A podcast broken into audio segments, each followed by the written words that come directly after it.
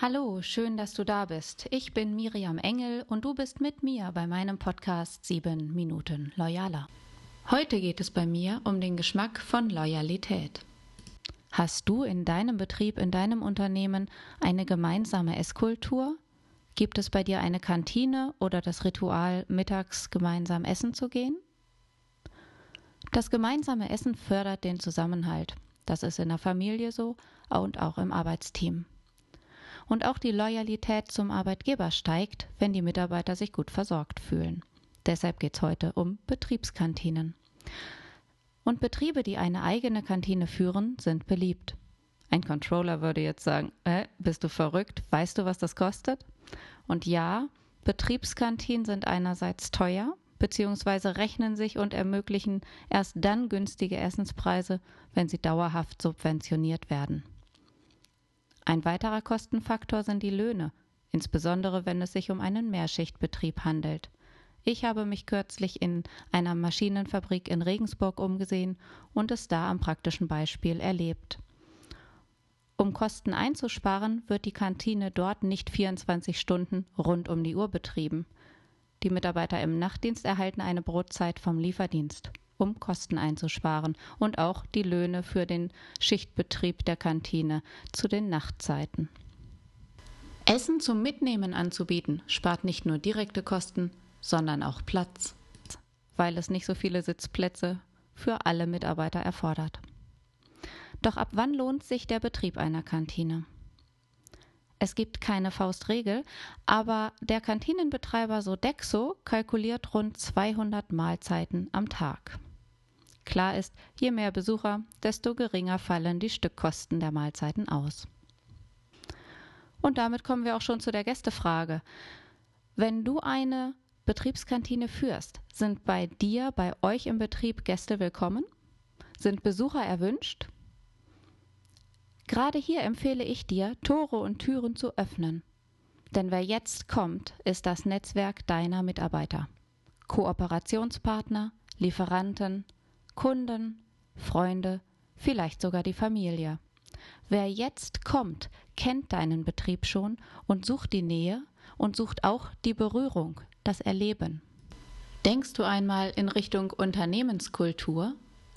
Bietet die Kantine doch einen optimalen Raum, um Vertrauen auszubauen und Loyalität zu schaffen. In der Kantine festigen sich Beziehungen. Am Esstisch wird erfahrbar, wer die Menschen hinter der Tätigkeit sind, mit denen wir zusammenarbeiten.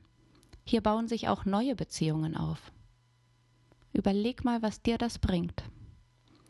Menschen leben Beziehungen und Beziehungen prägen die Arbeit. Und wenn wir bedenken, dass Digitalisierung und Globalisierung alles, alles weitere verunsichern, dann werden Netzwerke umso wichtiger. Wer kennt wen auf dieser Welt?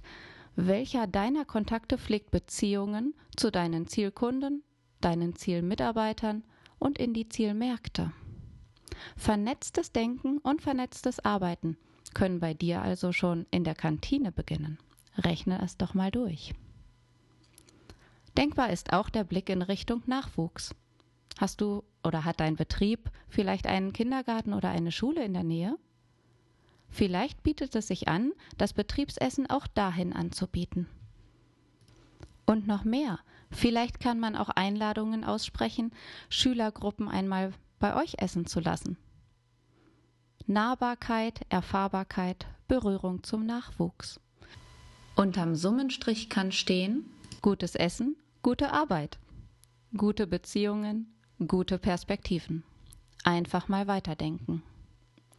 Und was Mitarbeiter davon halten, wenn ihre Arbeitgeber extra Services und ich nenne sie mal Lebenserleichterungsmaßnahmen bieten, das erfährst du auch in meinem Newsletter Gute Nacht Erfolgsgeschichten, für den du dich kostenfrei unter loyalworks.de anmelden kannst. Mir schmeckt Loyalität jedenfalls auch beim Essen. Und wenn du unternehmerisch wachsen willst, dann denke dein Wachstum nicht nur nach außen sichtbar, sondern wachse auch erst intern. Ich wünsche dir viel Erfolg dabei und wenn du Fragen hast, bin ich gern für dich da.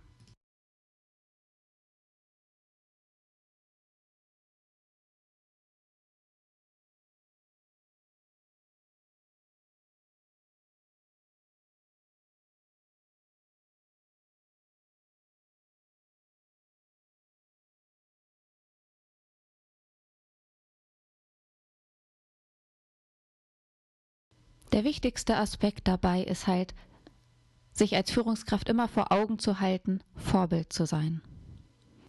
Und dann kommt der nächste Punkt, die Mitarbeiter einzubeziehen in diesen Kulturwandel. Jede Abteilung, jedes Team weiß selbst am besten, was es braucht. Und das heißt auch keine Pauschallösungen. Es gibt keine Pauschallösungen für alle Unternehmensbereiche.